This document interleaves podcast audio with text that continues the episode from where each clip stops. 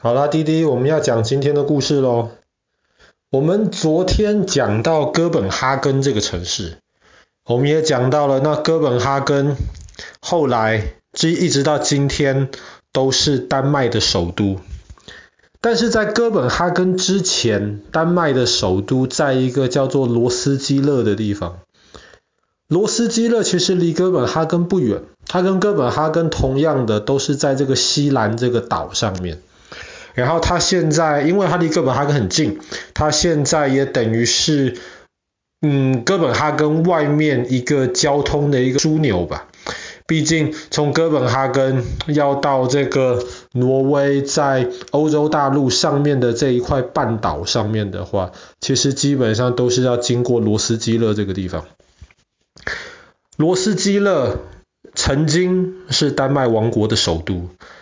然后罗斯基勒市中心有一个大教堂，它的地位就有点像是英国的西敏寺一样。丹麦历史以来很多的国王还有他们的家族，其实都葬在那个大教堂里面。那个大教堂很特别的是，它是大概八九百年前造的。在那个时候，我们看到很多的欧洲其他地方的那些教堂，基本上都是用大石头造起来。但是罗斯基勒的这个大教堂呢，是用砖头造的。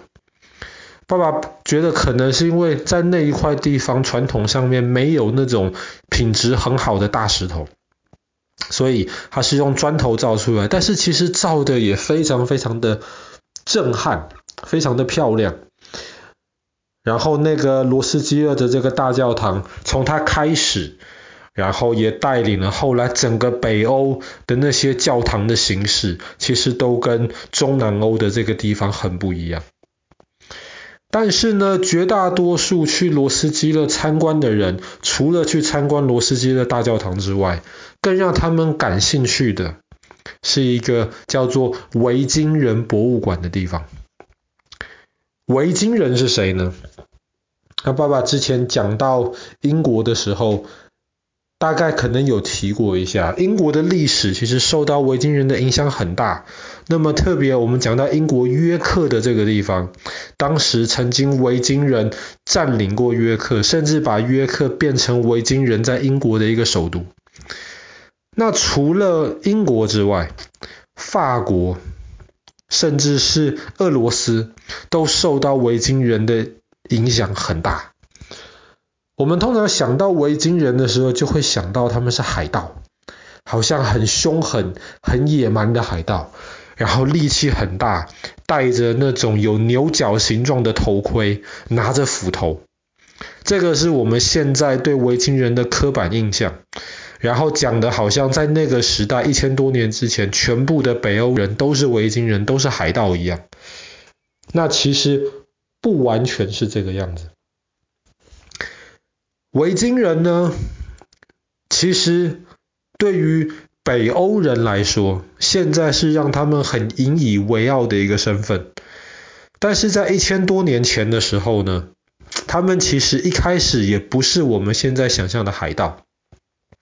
传说为什么会有维京人？是因为当时北欧的人他们很会造船，然后后来他们有一次航海航行到了英国去的时候呢，在当时的英格兰忽然被当地的官抓起来了。为什么？因为当地的官说你们没有缴税，当地的官员把他们当成住在当地的人。后来这些维京人他们就很生气，他们就起来反抗。反抗了那个要他们缴税，甚至把那个村庄里面的钱都抢走了。所以后来大家才觉得说，因为那件事情开始，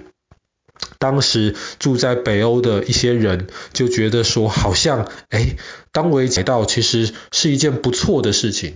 因为北欧的地方太冷了，你很难真的像中南欧的其他地方能够种田，或者是养活很多很多的动物。维京人很厉害的地方是他们的航海技术。那么，在这个罗斯基勒的这个维京人博物馆里面，最有名的收藏就是他们挖出来的一些真正的一千年之前维京人的长船。维京的长船，顾名思义很长。在罗斯基勒博物馆里面的这些长船，大概都是宽三公尺，长可以到十五公尺左右，又细又长。这些船有一个特征，就是它们很轻，而且它们吃水浅，所以在水上面航行的速度非常非常快。那么，这就给维京人带来很多方便。他们可以在你完全没有准备的时候海洋，然后从任何地方，在任何时间之内出来偷袭、出来抢东西。所以当时的英国人跟法国人其实就对维京人非常非常的头疼，因为英国、法国海岸线那么长，维京人可以在任何地方就登陆了、上岸了，然后去村庄抢东西，抢完之后呢，就赶快搭着船逃走，那么你当地人拿他们没有办法，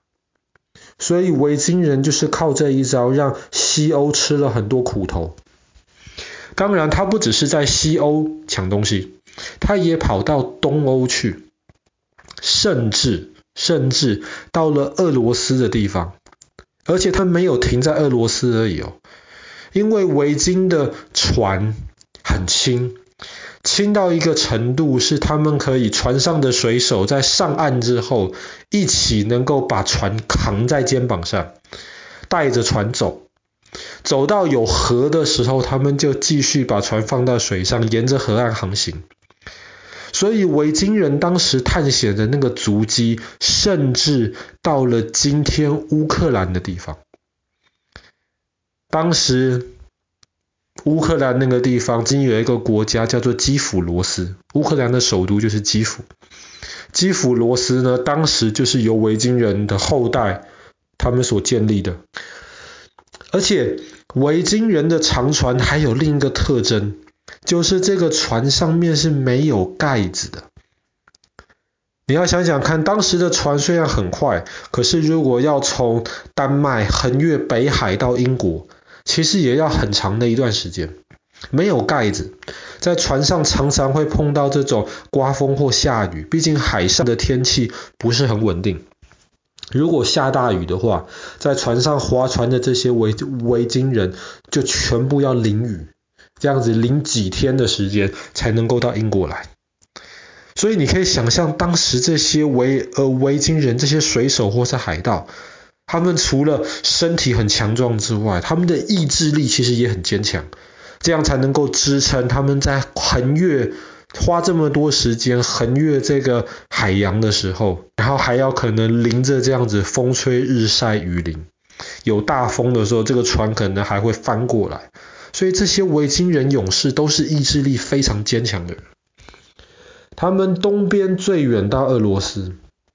西边，他们最远，甚至到了北美洲，到了加拿大那一带，横过整个大西洋，这个是非常了不得的事情。然后在当时，一般人不太说，可是滴滴，你可以想象，当时这些维京人要横跨大西洋这么大的海的时候，他们一定要有很好的方式，能够判断他们的方向。所以其实他们的科学技术绝对不会太差。可是后来呢，维京人的这些海盗实在是让周围的国家或是老百姓太头疼了，甚至在丹麦自己的老百姓，不是海盗的老百姓，他们也很头疼。那么为什么罗斯基勒的博物馆里面会在周围挖出来这些维京长船呢？就是因为当时住在罗罗斯基勒的老百姓，他们为了抵挡、为了避免这些海盗的偷袭，他们就在海水在峡湾中间比较窄的地方，把抢过来的维京人的长船沉到水里面去，等于说把那个海水的那个地方堵住。让维京人的船没有办法这样子肆无忌惮的冲进罗斯基的这个城市的地方，而且后来周围的一些比较强大的一些国家，特别是我们之前讲到的汉萨同盟，这些人就组织海军，组织起来，然后就专门为了要剿灭这些维这些维京的海盗。所以在周围很多国家的合作之下，那么维京人这一个族群才慢慢的等于说式微或者是消失了。虽然维京人当时他们生活方式的这种维京人已经消失了，可是其实维京人留下的这些文化跟传统，很多直到今天都还能够在北欧老百姓的身上发现。